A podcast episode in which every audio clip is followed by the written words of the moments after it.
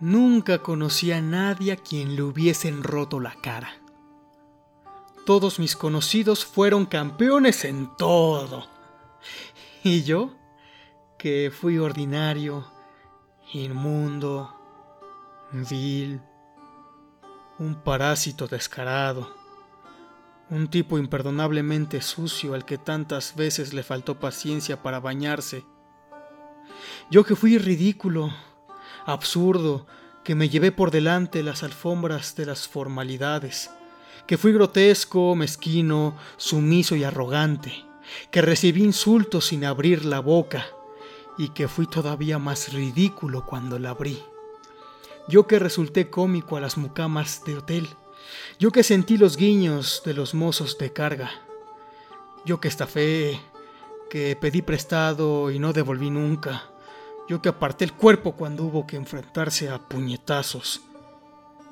Yo que sufrí la angustia de las pequeñas cosas ridículas. Me doy cuenta que no hay en este mundo otro como yo. La gente que conozco y con la que hablo nunca cayó en ridículo, nunca fue insultada, nunca fue sino un príncipe, todos ellos príncipes en la vida. Ah, ¿quién pudiera oír una voz humana confesando no un pecado, sino una infamia? Contando no una violencia, sino una cobardía. Pero no, son todos la maravilla si los escucho. ¿Es que no hay nadie en este ancho mundo capaz de confesar que una vez fue vil? príncipes, mis hermanos. Basta. Estoy harto de semidioses. ¿Dónde está la gente de este mundo? Así que en esta tierra solo yo soy vil y me equivoco. Admitirán que las mujeres no los amaron, aceptarán que fueron traicionados, pero ridículos nunca.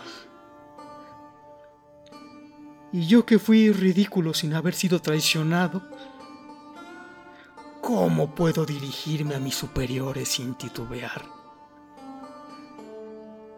Yo que he sido vil, literalmente vil, vil en el sentido mezquino e infame de la vileza.